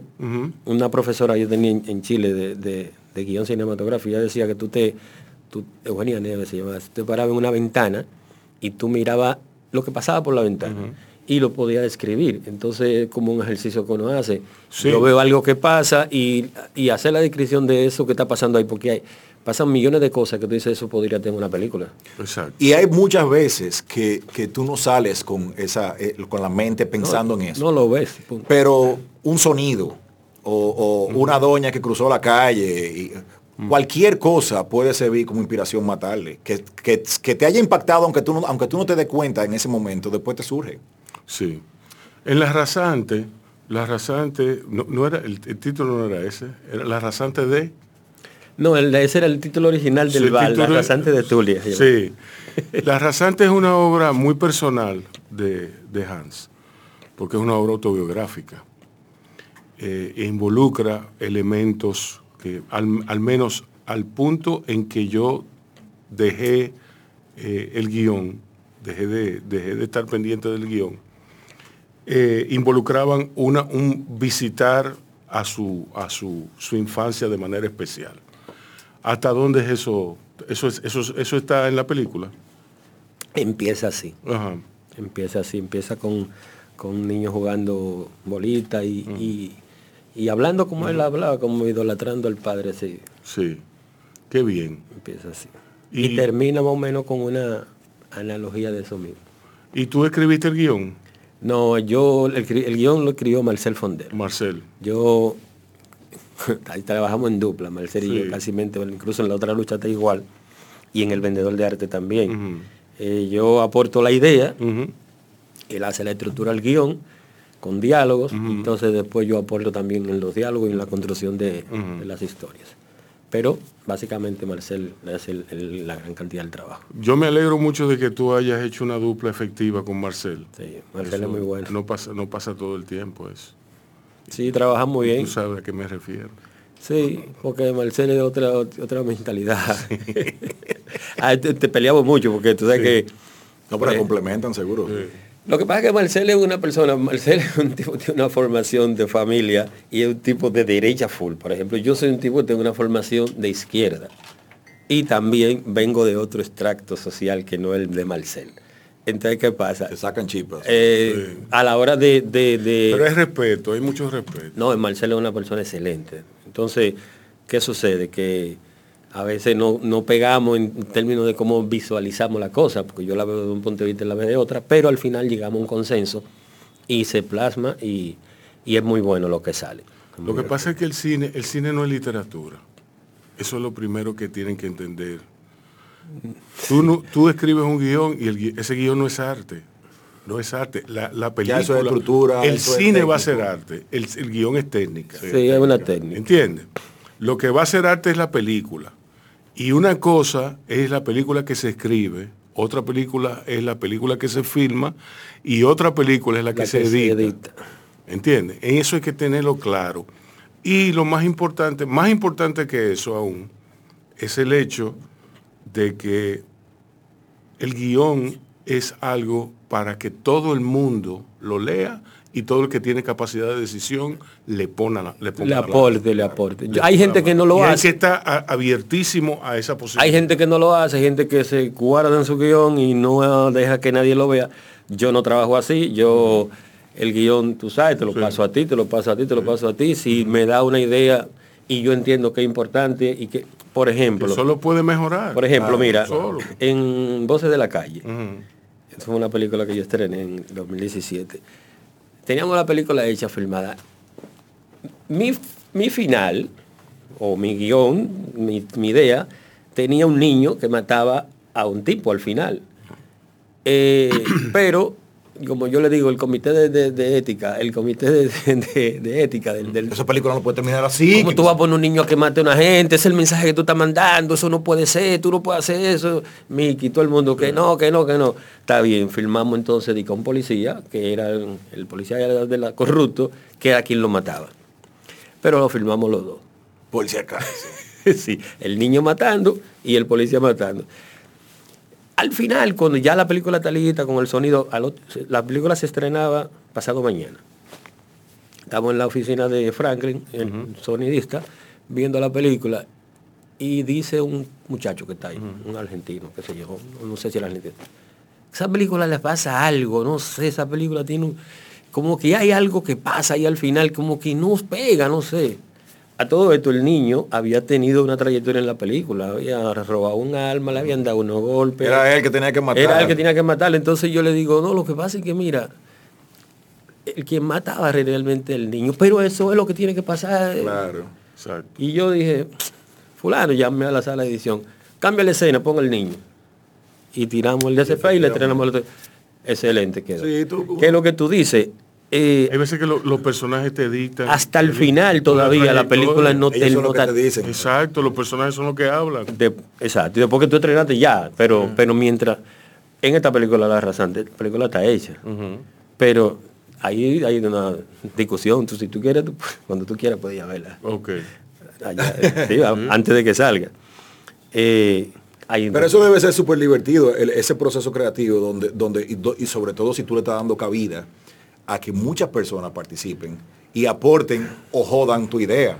Sí, no, porque, hay- no, porque Entonces, tú también lo que tú, que tú ser un tienes que... verdugo de coger y dejar. Exactamente, porque hay gente que me dice, quita eso, que eso revela, esto dice, eso denuncia, esto empresa, esto... yo Está bien, está bien, está bien. Y yo sé si lo acepto, porque también tú tienes que tener la capacidad de, de decidir si lo que te están diciendo te aporta o si te daña, o también ser tel que decir, déjamelo así. Exacto. No necesariamente terco no creo que sea la palabra, puede ser, puede ser claro. Claro porque- en que, en que la razón por la cual estoy haciendo esto o, o- o- o- o aquello, o no diciendo esta información todavía, no quiero revelar. Exacto, y tú me dices, no, ay, me- eso, eso me gusta mucho. claro. Yo digo, sí, pero yo quiero que, quitarlo. No, pero no. Estaba eso- yo hablando como si yo supiera de esa vaina. no, es así, es No, así. pero hay veces que lo que no saben. dan mejores opiniones que porque la- la dan la desde otro opinión, punto desde un sí. punto de vista no digo del La técnico dan que desde el sabe, punto de vista del público. del público Hay eso se hace incluso hay- se hacen screening donde tú invitas Sí. 20 personas Gente de tu confianza. cualquier De- digo, que no son que no son de la industria y tú lo pones a que vean la película y te den su opinión entonces tú dices no me gustó esto esto me gustó esto estuvo bien Sí. y eso tú lo tomas como parámetro para hacer ajustes Bien. eso es como que tú hicieras un plato y trajeras tres así porque No, claro, yo digo mira Prueba ahí, prueba está- aquí. está medio desabrido te dice tú lo sabes, abrir un restaurante, llama a tu mejor amigo, ven a probar y dígame cómo anda eso. Dígame de verdad, tú sabes lo que es lo que pasa con, con ese tema. Es que la mayoría eh, no te dice exactamente lo No, que- No, claro. Ellos dicen, no, estaba buenísimo. ¿Qué significa eso? Es- ¿Cómo así? Be more specific. O no, ni siquiera dime la verdad. sí, la verdad. exacto. Sí. ¿Entiendes? Dime No, eso es lo que uno le dice a la Ah, gente. Mira, eh, yo no quiero que tú me vengas a decir que la película está bonita, ni que te gustó esto. Dime lo que no te gustó. Claro. Lo que no te gustó. ¿Qué y le pasa a esta salsa? Esta textura, de verdad. Eh, Está muy grumoso. O sea, sé específico y dime. Y si no te gustó, dime, porque yo no voy a estar vendiendo una cosa que yo creo que está bien. Sí. Y el plato ese es una mierda de plato, con el perdón de la palabra. Tú sabes. Pero que me gusta a mí. Sí, sí. Así es. ¿eh? Sí. Vamos a música.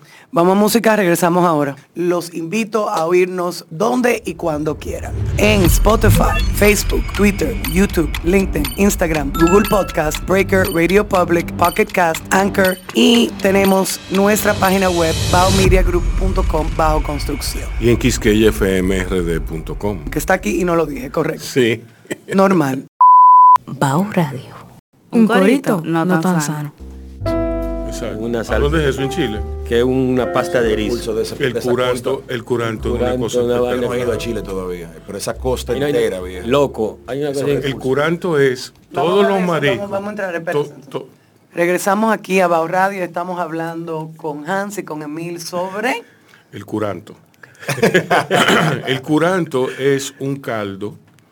Se es hace co- de dos es- maneras. es como un Se- se, sancocho. hace en olla y se hace en piedra, como enterrado, así. que Si como no, se- no, idealmente se hace en olla, en olla de barro, enterrada. enterrado en piedra de Entonces, que prendía, eh, lo- los mariscos ahí, pero que, tiene aterizo, tiene pescado, tiene, tiene una serie de, de cosas de habitantes del mar insospechados, porque nosotros no- nos limitamos a, a un pecado. No, hay- Eso también me acuerda del Pachamanca peruano, que, que es también enterrado. Sí. Eh, Los únicos que pero no, no son mariscos, sino que tiran mucho, todo tipo de carne también. Exacto. Papas y, y demás, entonces lo entierran y lo dejan horas ahí también. sí, los únicos que no entierran comida somos nosotros. En Vietnam, yo creo que eh, Todo el- todo- Bourdain salió en pollo. Vietnam, que enterraron un cerdo entero. En Sí, toda- Ce- no en, Nueva salió Zela- en Nueva Zelanda tienen una crispy, ceremonia crispy, chulísima, se crispy. me olvida cómo se llama, pero, pero tienen unos bailes inclusive de, de los nativos de, de esa zona, eh, lindísimo. Eh, y eso, eso es digno de ver, Sí. realmente. Eh, los bailes de los, de los nativos de, de Nueva Zelanda son súper poderosos, Sí. como guerreros y Sí. chula y bien ta- muchísimo tatuaje, no sé qué. Sí. Y tienen, coño, ¿cómo se llama esa vaina? Pero bueno, es, también entierran, Sí. entierran la, la comida y hacen toda una ceremonia. Hacen un barbecue, sí, sí. Y nosotros no Y los hawaianos nada. también hacen eso. Ground. No. Pero eso hay que inventárselo, Imel. No, nosotros podemos, o sea, cocinamos, pues Saberio está así, cocina un, Ah, un bueno, pavo, sí, él está- un, él está. un pato, una cosa, eh, pero, sí. pero eso no está en nuestra. Nosotros lo más que hacemos es el puerco en puya, que hay que hacer en la tierra, Ajá. hay que hacer un hoyo para tú echar carbón. Pero de ahí a tapar el pollo, Por es, ejemplo- que, es que tal vez nosotros por, digo, esto se me acaba de llegar a la cabeza, tal vez el, el hecho de que nosotros no, no experimentamos frío, Exacto. nosotros tenemos hornos naturales, no, no hay necesidad de, de, de tapar- de tapar, nada. sí, porque también Bueno, la caja china es tú como dices, estar. Pero el gachina es, bueno, pero el eso es un curanto, ejemplo. el curanto es de la región sur de Chile. Exacto. Eso hace Frío sentido lo que tú carajo, dices. entonces, Oh, pero ¿Cómo tú vas, o sea, tú vas a gastar muchísimo tiempo y fuego tratando de cocinar algo cuando por el otro lado está dando un frío de comunal. de comunal? Entonces, no, espérate, vamos, vamos a enterrarlo. Sí, no, y en China, en China, en, en, Fle- en- en el documental, la serie documental esta, ¿cómo es que se llama? Yo no sé, pero también... Sabores extremos, una cosa así. Hangi, Ahí- que se llama en Nueva Zelanda, el, el hangi. Sí. Ese- esa, esa ceremonia de, de- de enterrar la comida. Yo no sé en cuál de los shows culinarios, obviamente, de Netflix yo vi, pero en uno de esos países nórdicos, yo creo, hacen un pan underground. Tienen que trancar esa vaina porque el frío, el frío lo, no- no- Se lo papa, no, se lo papa. frío. Eso es como tú te vas con taza y, y- o jarabacoa y se hace un frito, esa agua no hierve tan rápido. ¿Verdad que No, eso, eso- eso es así. Tiempo. Sí, sí. Hans, yo te tengo aquí una serie de preguntas que son del show Inside the Actor Studio. De, y las preguntas son, eh, las hacía James eh, Lipton al, fin- al final de entrevistar al actor que él tenía. Son unas preguntas de un francés. Y son preguntas sencillitas. Ok, quiero que lo primero que te venga a la cabeza tú lo digas. Ok. ¿Cuál es tu palabra favorita? Pa'lante. Pa'lante. Diablo. Mm. ¿Cuál es tu palabra menos favorita? No. ¿Qué te excita de manera creativa, espiritual o emocional? Mis hijos. ¿Qué te apaga? La, Lo- la maldad. Los hijos de otros. ¿no? La maldad. Sí, sí. Eh, ¿Tu mala palabra favorita?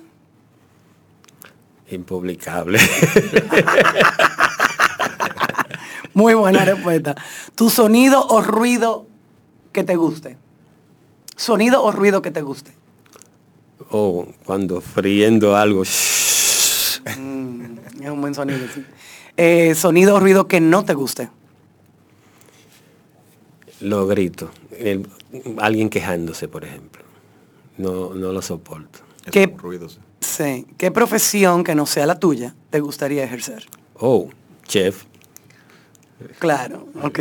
Y entonces, ¿qué profesión no te gustaría ejercer? Contable. Eh, no, no sé, no quisiera ser policía, por ejemplo. Eh, ¿Qué lees actualmente? Bueno, dijiste que estabas leyendo historias y cosas así, pero estás Eh, leyendo algo bueno, en si estoy, no, estoy leyendo un, un- no, no tengo el nombre del autor, pero estoy leyendo un libro de guiones, de escritura de guiones. Ah, ok, bien. ¿Cuál es tu flor favorita? Eh, bueno, yo así... a mí Sí me- tienes. El, el lirio, pero últimamente estoy con los girasoles. Sí, a mí me gusta mucho el girasol A mí y también. las gardenias. ¿Color favorito? Yo soy aguilucho, pero yo visto más de azul. Igualmente. Como, Eh, de- como debe ser. ¿País o ciudad favorita? Eh, Santo Domingo. Y, y no porque no conozco otro sitio, porque conozco más de 30 países. ¿Plato favorito? Si tienes, Eh, como cocinero es difícil. Tal vez no tengo un plato favorito, pero yo digo que lo que más me gusta es la carne de cerdo. Frío como Excelente. automáticamente frío como Tengo un problema en mi casa porque tengo dos paquetes de cerdo y mi mujer no quiere que la cocine. Digo, por el lío que hay ahora. Mm. Yo le dije, mira, yo ya pasamos eso una vez. Incluso, sí, porque una vez hace un par de años, qué sé yo, siete, ocho años, hubo un problema con los cerdos. Mm. Y yo hice un comercial para la Federación de... por- de- Sí, pero yo estuve leyendo precisamente como yo, como yo soy embajador del cerdo para la gente de CCN y Supermercado Nacional. Yo digo, espérate, ¿qué significa esto? Que, que haya de que un brote de fiebre porcina africana. Y bueno, primero dice, fue llamar a mi médico, también vi un comunicado de CCN. Eso- Sí. Eso no le hace daño al humano. Lo que es lamentable es que los porcicultores pueden perder su- su- sus cerdos.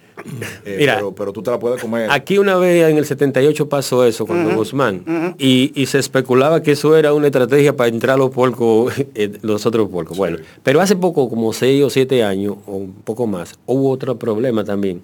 Y yo le hice un, un comercial a la, a la Federación de Porcicultores, que el eslogan era no como a cuento, como a cerdo. Porque, porque realmente hay mucho de especulación y mucho de, de mito en ese tema. Sí, no, y nosotros estamos siempre, eh, eh, el, el dominicano, el dominicano no, el humano oye una cosa y entra en paranoia y No, se convierte todo en un, en un desastre, realmente, cuando no Sí. necesariamente es así. Y eso está muy bien aclararlo, señores. Eso me, me- gracias, Emil, por aclararlo. Y de último, eh, si, en el, si el cielo realmente existe, ¿qué te gustaría que Dios te dijera cuando llegues al portón divino? Pero espérate, tú estás sometiendo la existencia del cielo, o sea, un paraíso, Sí, ¿verdad? claro. A la existencia, porque puede haber un paraíso sin Dios. Pero deja que ella pero yo la dije si no- sí, no el sí. manillarle Ok, el- el no, no, Es que ella, él, tú sabes que él lo tiene que hacer. Él, él, él desde esta mañana a las Después que él responda, porque a mí me hicieron la misma pregunta, entonces me, me encantaría escuchar la respuesta de Hans. Después de ahí sí me gustaría que tú trataras el tema. Pero que su respuesta no venga condicionada Con- por, por tus creencias personales, viejo. Exacto. Eh, ¿Cuál es la pregunta? Como dice la Miss. Si el cielo realmente Tremenda existe, pela o sí, o sí. Perdón. Me alegro, Sí. me alegro, gracias. Perdón, perdón. Si el cielo realmente existe, ¿qué a usted le gustaría que Dios le dijera cuando llegue al portón divino? Es que ahí hay dos preguntas, porque lo primero es que si el cielo realmente existe, y yo particularmente no, no, Ah, bueno. no creo en que eso funcione de bueno, esa Esa manera. es una respuesta. No creo que funcione de esa manera. Ahora, especulando, ¿verdad? Que, que existe eh, y que qué me va a decir cuando llegue. Ujú. ¿Qué me dijera? Bienvenido. Lo mismo que yo. Me gusta esa eso te da satisfacción. ¿Qué, qué, la misma respuesta que yo? Sí. sí. Claro, porque No, que me equivoqué. Bueno, Ahora sí me gustaría escuchar eh, esa, esa. No, no. Ya yo- no, te, Es que él es te- te ateo, él es maté, le maté la inspiración, Es que, perdón. es que lo que yo creo no es que... No cree. No, pero le maté la inspiración de- del debate. pero yo no creo tampoco. Yo no. Pero respeto al que cree. Yo no ando de que tratando de inculcarle al otro que eso no es así, ni que no cree en eso, que eso es falso. Pero se me hace cuesta arriba, cree que hay una persona pendiente de lo que estamos haciendo aquí, porque si es así, porque tanta cosa mala pasan alrededor de uno y, y no hay quien frene a esa gente. Ahora, por otro lado, te podría yo decir a ti lo siguiente. El, el planeta donde nosotros vivimos y, y es tan maravilloso realmente, que no puede ser que no haya algo superior que haya creado esa vaina, porque es demasiado perfecto. No, y que estemos solos, eso es lo que a mí más me... me- No, solo no está. No, yo sé. Solo. Pero nada, eso es como un... Ese otro... otro- otro- Ese no, otra Esa es otra invitación. Ese otra Esa es otra dos horas de programa. Pero no sabes. Eh, Rubén. Yo me estoy aguantando. Yo sé que sí. Sí. Señores, vamos a despedirnos antes de que haya una explosión en Sí. cabina. Muchas gracias por venir, Emil. Muchas gracias, Gracias. por venir, Hans. Un placer tenerlo a los dos. Para mí un placer estar aquí. Y nos vemos pronto, señores. Hasta mañana. Bye.